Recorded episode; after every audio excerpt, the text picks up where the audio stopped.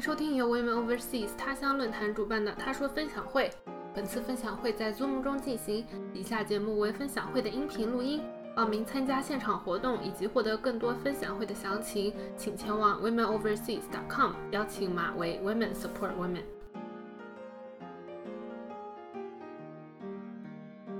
本期节目为第八期分享会的下半部分。如果你还没有收听上半部分，建议收听上一集节目。在上一集节目里，我们讨论了在英国读书、英美工作对比、移民英国的方式、政策等等。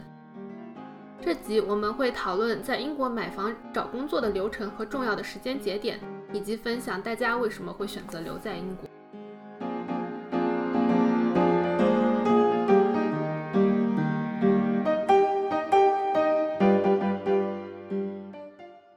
那我们先跳到下一步，然后一会儿如果我们有时间呢，再回到关于签证方向。嗯，刚像刚刚大西说的，在英国的话，可能就找工作比较难。嗯，那不如我们就，因为我刚刚也看到最开始有人说是想要知道 marketing 方面找工作，那我们就先请 Ray 的话来啊聊一下你当时找工作是怎么聊的，以及你是因为我听到你说是二零一八年、一九年的时候来的，那是在英国读的研究生，然后开始找的工作吗？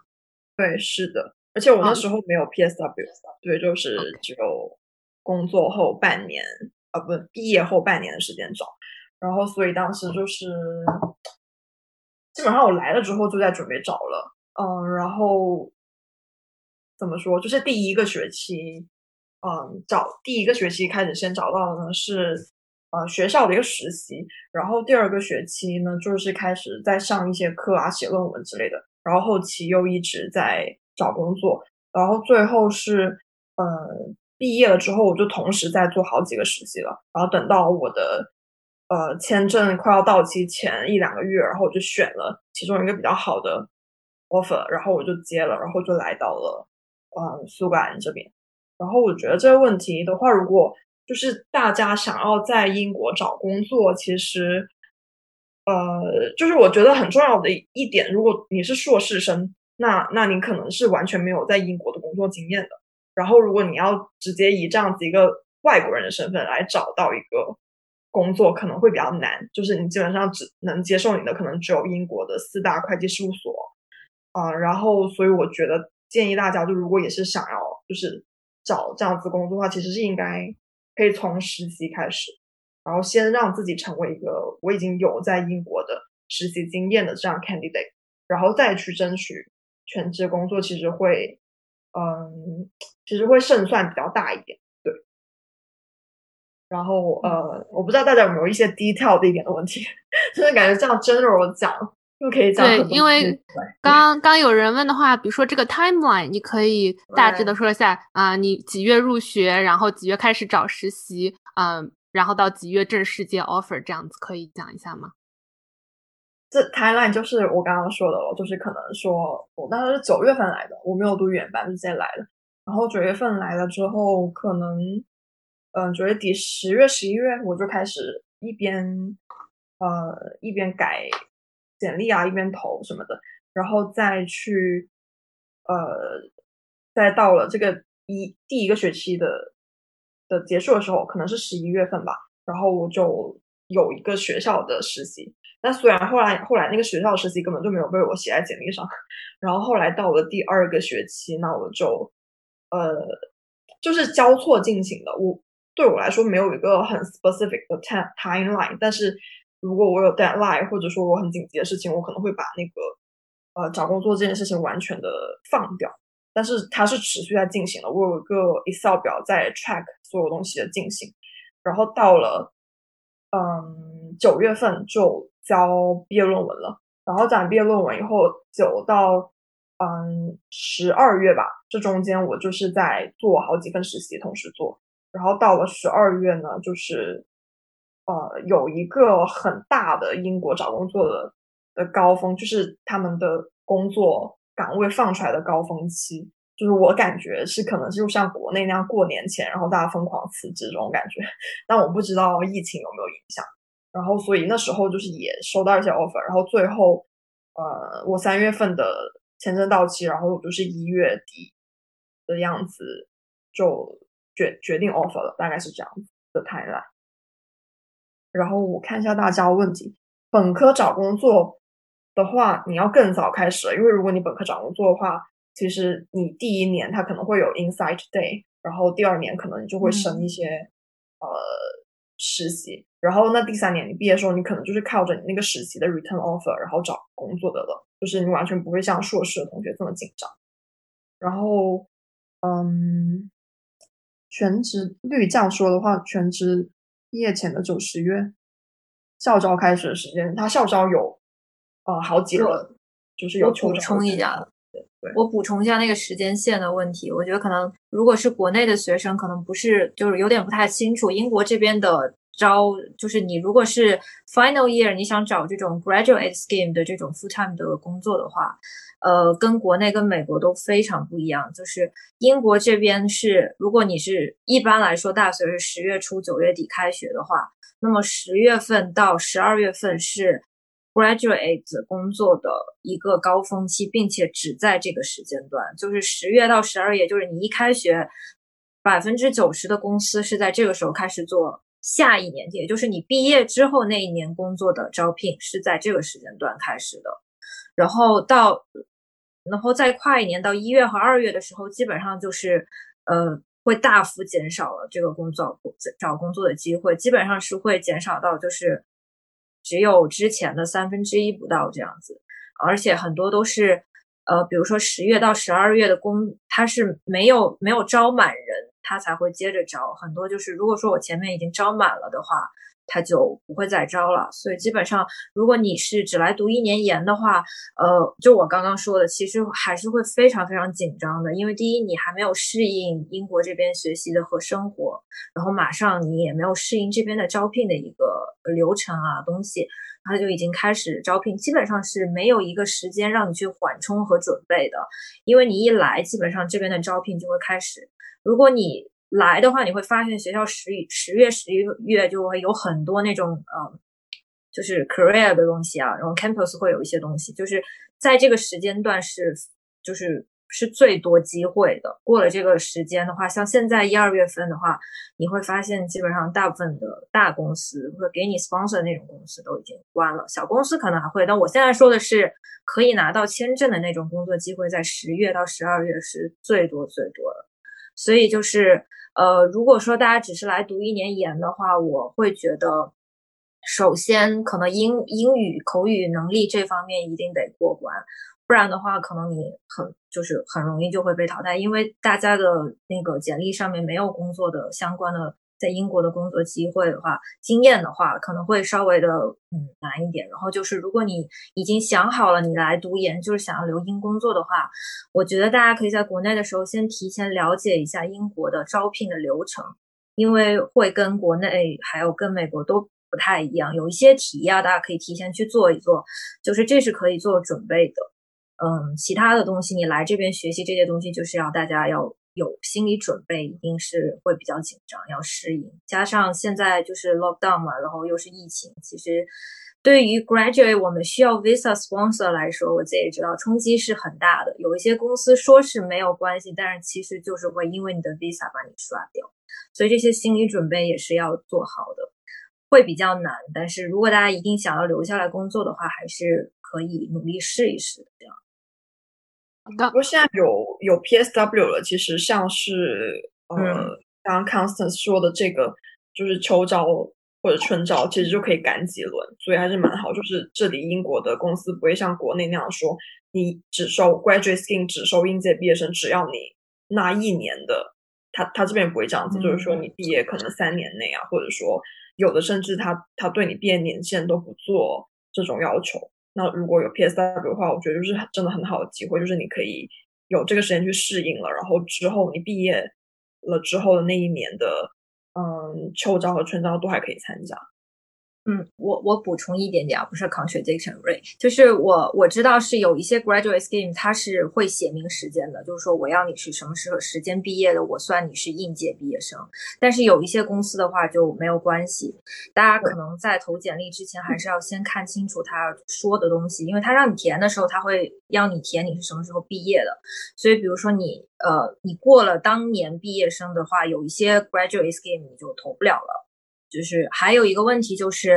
呃，刚有人说二零一九年入学的博士，呃，是应该是不行，他有要求入学时间，应该是只有二零二零年毕业的开始才可以。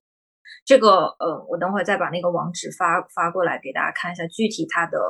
呃，政府的官网上面都会有写的，但是确实有了 PSW 之后，不至于说你一毕业你没有一个工作的话，你就会立马被驱逐出境。确实，我有之前有同学是这样子，因为他毕了业之后还没有这个 PSW 的时候。确实是会面临到马上就要回国，你不能留英的这样的一个问题。还有就是，如果说最坏最坏的情况，你是没有办法找到 graduate scheme，其实大家可以去做一些 summer internship 啊，或者什么 inside internship 这些东西，呃，给你 return offer 的几率也非常非常的大。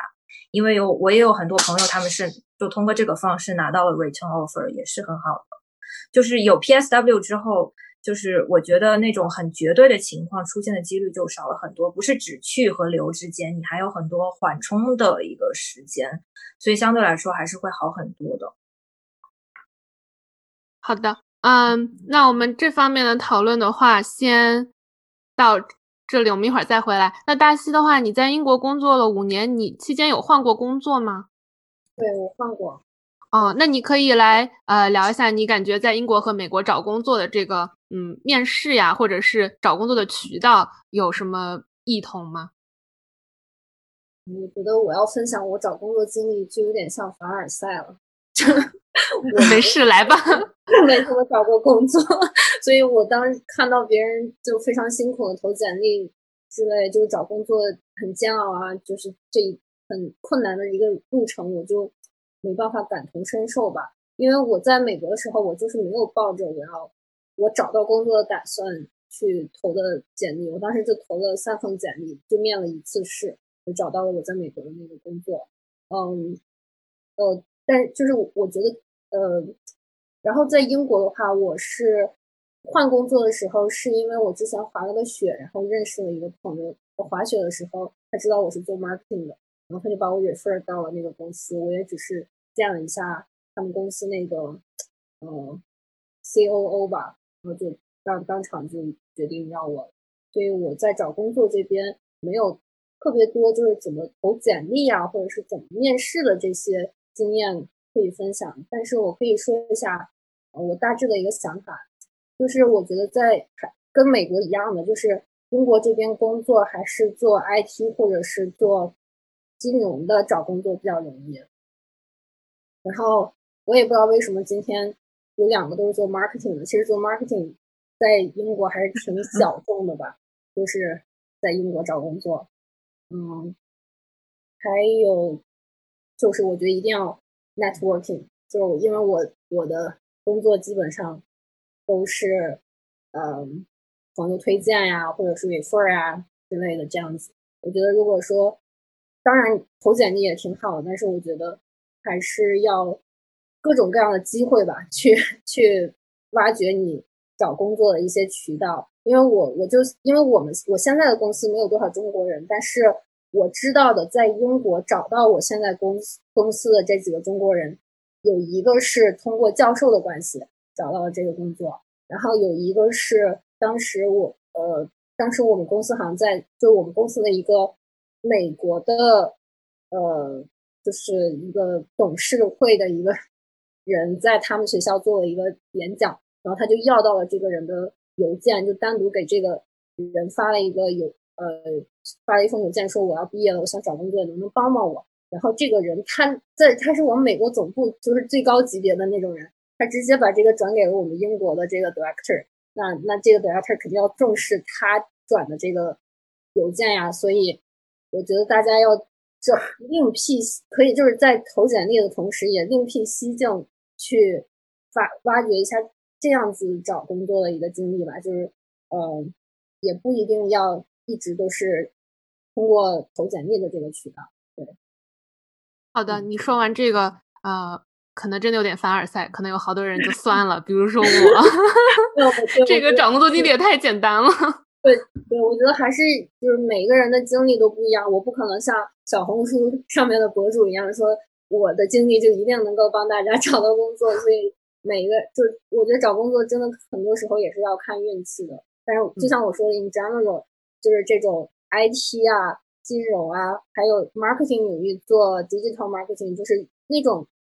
越我觉得是越偏向数据类啊这样的工作，好像越容易在英国找到。这点我觉得英国和美国好像都一样。嗯嗯，好的，那我们再来问一个问题的话，嗯。不确定大家有没有经验，但是也嗯比较想了解，在英国买房子麻不麻烦，以及呃需不需要身份呀之类的。如果大家有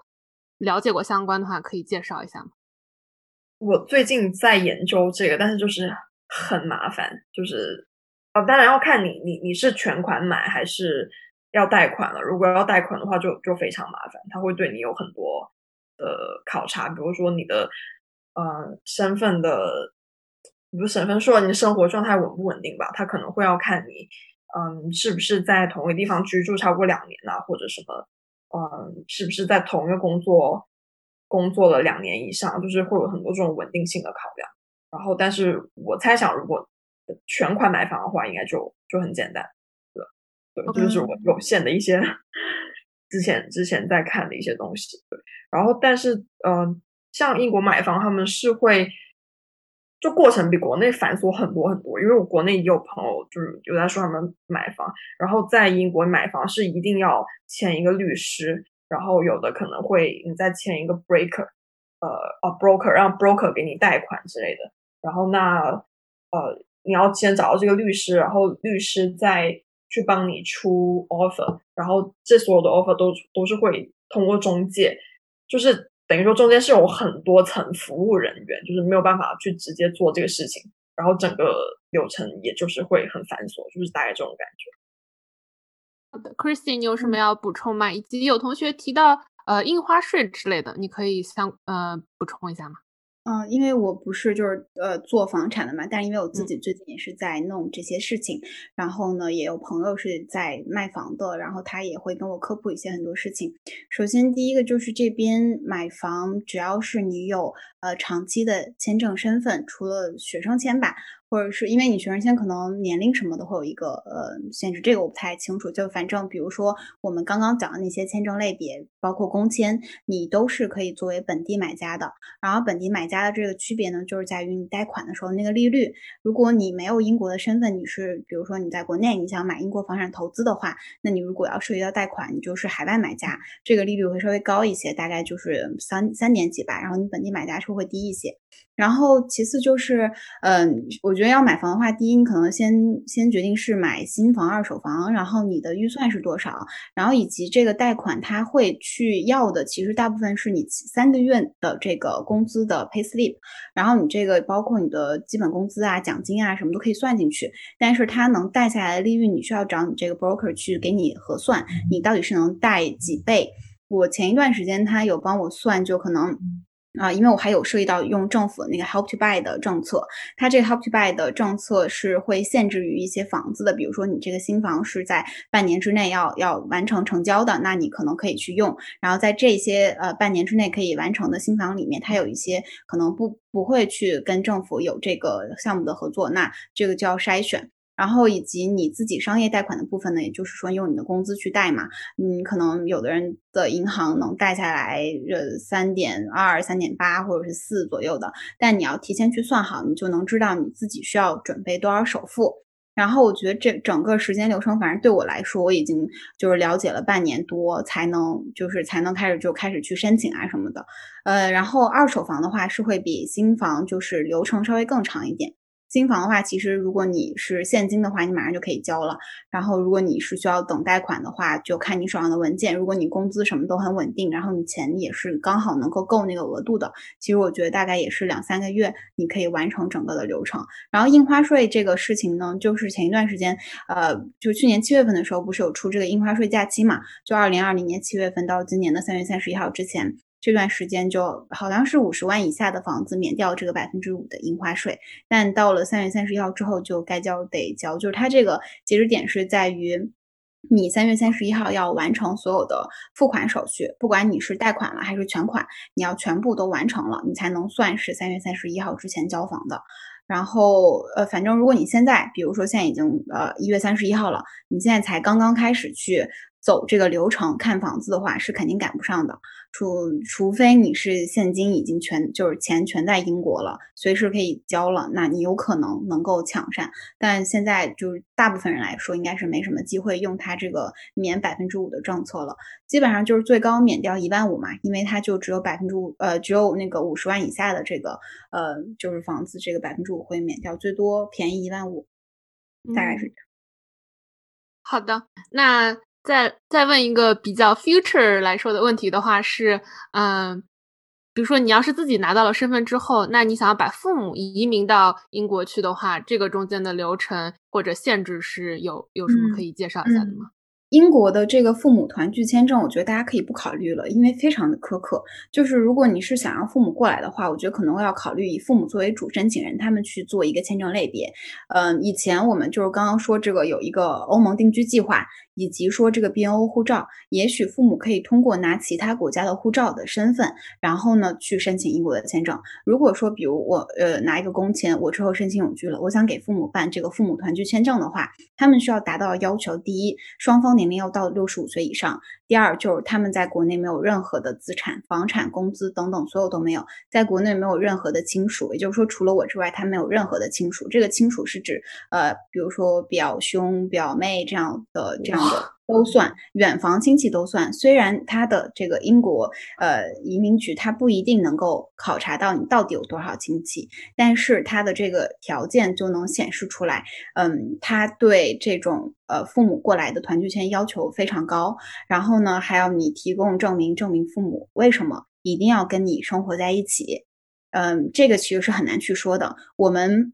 可能一年最多办下来一两个这样子的 case，因为能够达到要求的人不多。如果说父母身体是真的不太好，然后呢有非常全的医疗的材料可以证明父母一个人无法单独在国内生活，然后在国内尽管有一些远房亲属，但是是无法就是起到就是照顾他们的这个责任的话，你是可以去试一下的。嗯，但是还有就是。就资金这个部分，就是你需要去证明他们是没有任何资产的，在国内没有办法生活的。所以说，我们一般会就是提前去准备，比如说申请人定时定点的每个月给父母转钱，然后从银行流水上去看到我有对父母。就是起到这个经济上的支持，以及呢，我跟父母的一些沟通的这些凭证，去证明我对他们的精神上是有一个就是关心和照顾的。所以除了经济、精神，还有其他的那些硬性条件，就是一一全套，如果你都能符合，你才有这个资格办父母团聚签证。所以我们有时候会建议，呃，想给父母办过来的呢，考虑海外首席代表。因为一般可能父母年纪五五十多岁，然后他的这个年龄也刚好可以达到高管的这种这种就是经验的级别吧，所以说办海外首席代表的话会比较有优势，而且海呃海外首席代表这个签证，它对英语的要求会特别低，就雅思的三分的那种，就是生活技能类，只考口语和听力，然后或者是说可以考虑拿那个就是爱尔兰的护照。就是因为他是在脱欧之后，他也可以就继续的来英国，他们有这种协议，所以说如果你有爱尔兰护照的话，你父母就是可以随时来，随时跟你在英国住在一起，嗯，这个也是一个方案，就不一定非要冲着英国的身份这样去考虑。嗯，好的，那这个条件听起来感觉确实 比较 非常人可以达到呢。我想问，我想问 Christy，那那假如说呃这个。海做海外手机，然后那个公司不是，就是跟我爸爸没有什么关系，这种可以做到吗？当然，这是最好的。就是如果说这个公司跟你爸有关系，那他还会涉及到一个他外派这个人出来是否有经过呃正常的商业的和就筛选筛选机制是不是公平公正的？因为比如说他的要求是申请人不能是此公司的大股东，大股东他们有给一个数字，那我们通常的理解说五十是大股东，就超过五十的话，你肯定是有决定权的。但从申请签证的角度，我们会建议这个股份呃持有在。百分之二十左右，因为如果你股份持有越高，那我可能就自己做决定，把自己派出来了，这个不符合他的这个签证精神，所以他希望这个是一个公平公正的。我真的有这么一个员工在我公司，然后呢，他有这个语言能力以及他的这个职位是适合来英国发展的。所以说，这个就是比如说你说，嗯，这个公司与你父亲没有关系。然后呢，如果他真的以前也不在那儿工作，那也没关系。就他比如说你现在开始给给他从公司发工资。然后你发满一段时间，你的材料上能体现出来这个人是在给公司工作的就可以。其实，那这感觉也是蛮复杂的，嗯，还要找一个公司，然后再进行这种一番操作。嗯，其实发工资这个事情也不难，你就是每个月让会计多加一个人嘛。然后呢，其他的一些文件基本上跟母公司没有太多的关系，母公司可能就提供一些他平时商业业务的这些证明以及网站呀这些的，其他的一般就是自己去做。比如说，嗯，委派过来的信啊，以及我在工作担任什公司担任什么样的职责，职责描述，以及就是公司的一些。呃，高管给你写的介绍，就是这些。如果你是委托律师去做的话，可能是会比较简单的。自己去做的话，就我觉得你可能得花上个一一一两个月时间去摸索，就是你到底哪些文件能够给他证明出来，就是一个嗯必要性吧，就是必要派过来的工作的这么一个必要性。OK，好，谢谢。好。那我们时间关系的话，我来问一个最后一个问题，请大家回答。嗯，之后的话，我们就进入到我们 breakout room 的 session。那最后一个问题的话是，嗯，相比于当时，嗯，比如说大西有在嗯别的国家，或者是回到中国生活，然后大家是为什么会做目前这个选择，继续留在英国生活呢？嗯，那我们就请 Christy 先开始吧。啊，我们？啊，呃，我是。嗯，一八年来英国读研，然后我就之前在国内也没有什么工作经历。我来了之后，马上就开始找工作，因为我只是想说，呃，了解一下英国这边的职场啊，以及如果我能有呃在英国的工作经历，我觉得回国找工作可能是加分的。当时是这个初衷。然后因为开始的比较早，就来英国可能三个月就开始去找工作，找了大概半年多的时间，然后找到了现在这份工作，然后开始实习。实习之后就有得到这种 offer。我自己考虑一下，因为如果我回北呃回中国的话，可能是回北京。然后我考虑一下，就是北京感觉是永远是我一个 backup 选项。我现在不回去，以后也有机会。然后那现在如果能在英国再继续的，就是体验几年，我觉得会就是是我比较想要的。所以就可能当时就选了这个 offer 继续工作。嗯，好的。那大西呢？除了你刚刚已经提到的一些因素以外。对，我觉得有些时候人就是被命运推着走的呀。就我 像我刚才说的，我在美国毕业的时候也没有想到要找工作，我都准备要回国了，结果就就就做了那个工作。然后后来就是也是因为没有抽到 H1B，又来到了英国。我也没有，我之前我没不可能规划我要来英国这样子工作。然后来了英国以后，发现其实在这边拿永居还是比在美国要容易一点，只要你工作五年，你就能拿永居了。所以，就是当当你工作两三年的时候，大家都会有那种心情，就是说，我现在难道要离开英国吗？就是离开英国，我就还差两年就拿永居了呀。就是，所以大家一般都会拿到永居以后，再去想下一步是一个怎么样的打算。所以我就觉得我好像就是一步步这样被命运推着走到了这样的境地。但是接下来我要干嘛？现在其实我也处于一个还在。我现在就是因为我去年年底拿了永居嘛，所以我现在就有点处于人生的分水岭的一个阶段。就接下来我要干嘛？我是否还要继续留在英国？我还是回国？还是去其他的地方？所以呃，大概是这样。还有刚才我再补充一下，刚才有一个人问我，就是 marketing 这边是做数据驱动方向还是呃创意营销呢？那我自己的话是做创意营销这个部分，但是不管是美国还是英国，数据方向。都是最容易找工作的一个方向。嗯，那如果英国的话，其实我觉得，呃，跟你中国身份相关的 marketing 是很容易找工作的。就是比如说，这个公司它有中国的，呃，就是客户，或者是他做中国的一些业务，是非常容易，可以从这个方向先入手去找工作。嗯，对，大概就这些补充吧。嗯，好的，谢谢。那 Ryan 呢？我呃，我感觉我状况。也是跟大西有点像，就是 我现在我觉得我也是有点分分怎么说啊十字路口，因为我反而是因为我的工签上因为疫情延期办，就是我呃，我的工签现在其实只累了半年，所以现在就是我要是回国的话，也不是 沉没成本这么高这种感觉。但目前的话，呃，还是会应该还是会待着吧。那我之前一开始想来的时候，我就是嗯。属于大西那种反面的，非常辛苦的才留在英国的选手，就是我以前是在国内工作过，然后我就觉得国内的生活环境就是比较窒息，然后所以所以就是来的，然后现在就是现在的情况就是感觉有点两头，就是不管好还是不好，我都呃呃有感受了，就是如果说好的话，那就是那就很自由啊，然后呃。对女性也比较友好，然后，然后我们，嗯，然后大家人与人之间的那种距离也也好，或者说自然环境什么的都很好。但不好的话，也是就确实是离家也很远，而且又因为疫情，也是很久都没有回过国。我之前也是很想像大西那样子说，在在国内就是远程工作，但由于那时候就是我才刚到公司没有多久，所以我也不敢 做出这样子大胆的申请。所以，所以就是也没有，嗯，对，然后所以当时来就是因为想要，还是因为大环境的因素，对，然后现在可能也是会进入比较全面的一个考虑这种感觉，对，嗯，好的，谢谢，祝你能有一个比较清晰的人生选择，soon，嗯，那 Constance 呢？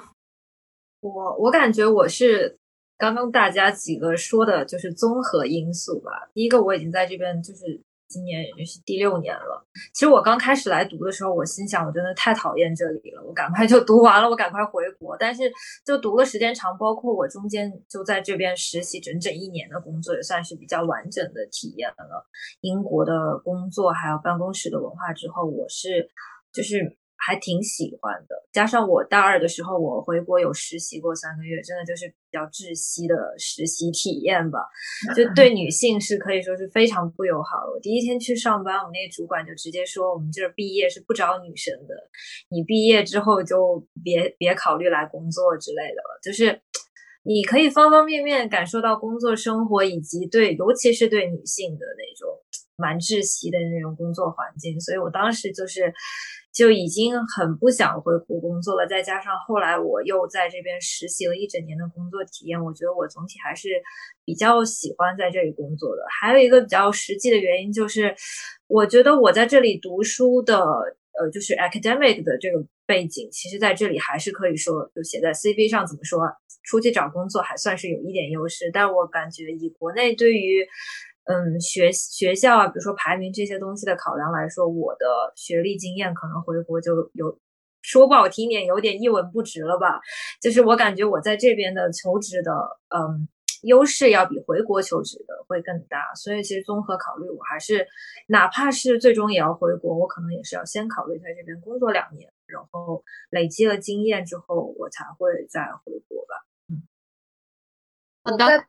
啊，OK，就是说。说到英国的职场文化这一点，就是确实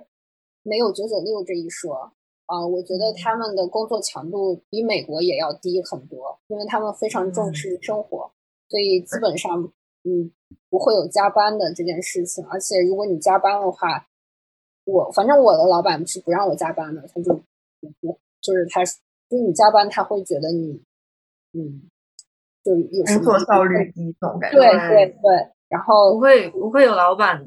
要求你加班，而且我当时实习的时候，我的 line manager 就是一到下班就说你赶快走，就你还待在这儿干嘛？你赶快回家，就是对，巴不得你赶快走那种，绝对不会说你给我加班什么。要加班，大部分也都是你自愿，或者是你已经到了管理层的级别，你的工作量就在那儿了，你一定要完成那个。嗯，我比较初级工作，其实你不太会被强强制要求加班。是，但但是可能也分行业，因为我知道有一些个自大的，或者是可能金融行业的，还是还是要加班的。就我我这个行业确实是不用加班的，但是我我我还是就是不想一味的说英国的职场那么好吧，因为我觉得如果你要是想要走到特别高层的话，还是有点有一些天花板的，而且你需要非常就我我是。我不知道是怎么样，我觉得就是这边政玩，就是职场玩政治的也是挺夸张的。然后我是觉得我是没有，我是不太会，我是不太会这一套的，所以对我来说就就挺难的。如果继续就是如果继续往上走的话，这也是为什么我觉得要呃要想一下自己出路，因为我现在我觉得我已经到了我在这个公司的一个最高级别的，我再往上走就很难了。所以嗯，如果是想要进入管理层的人的话，可能还是在英国这边还是有一点有一点困难。而且我感觉好像国内就是挺容易说你抓住风口，然后就赚大钱的这种感觉。但是这种感觉，这种机会是不是在英国就据我观察好像就比较少？嗯，所以大家也是可以考虑。是因为我也有时候我也会接触国内的一些创业公司，我觉得，嗯，虽然说有很多公司也是九九六，但是有一些创业公司，尤其是从国外回去的人创业的，他们首先能。融到很多资，其次是他们的这个管理企业的这个理念也其实也是蛮先进的，也不会搞什么九九六啊什么的。我觉得，所以也不能一概而论吧。因为在英国工作久了以后，我发现其实我有一点那种特别懒惰的状态，就跟英国人差不多的 那种状态。所以我其实有时候我也会自我反思一下吧，就是我觉得我已经有种那种温水煮青蛙的状态，我其实是蛮想找到。国内人工作的那种激情，可能是我我是那种你又凡尔赛了，体验一下九九六，没有没有开玩笑，我不想体验九九六，就是我意思是，就是还就是因为你毕竟每天都要花至少八个小时去工作嘛，我还是希望我对这种这种东西要有一些激情的，就是我觉得国内那那个激情和活力，我还是希望能找到的，但是在英国确实，嗯，这种这种状态就不太多，是。你来在英国的华人公司，你就可以体验到好吧，原汁原味。好的，我我我是觉得大家想要留在英国工作的很多人都是比较喜欢英国这边的 work life balance，就是会比较好。就是尤其是如果你已经结了婚，你有小孩的话，你可能会特别喜欢这种工作生活平衡的模式。毕竟你空余的剩下的时间，你要照顾家庭和小孩，就特别需要这种工。像你要想。就是一个比较绝对的工作平衡的话，是真的很难，因为我觉得这边是一个极端，就是工作都不会特，就强度相对来说跟国内那个比起来，就是极与极的那种感觉。国内那种又实在是有点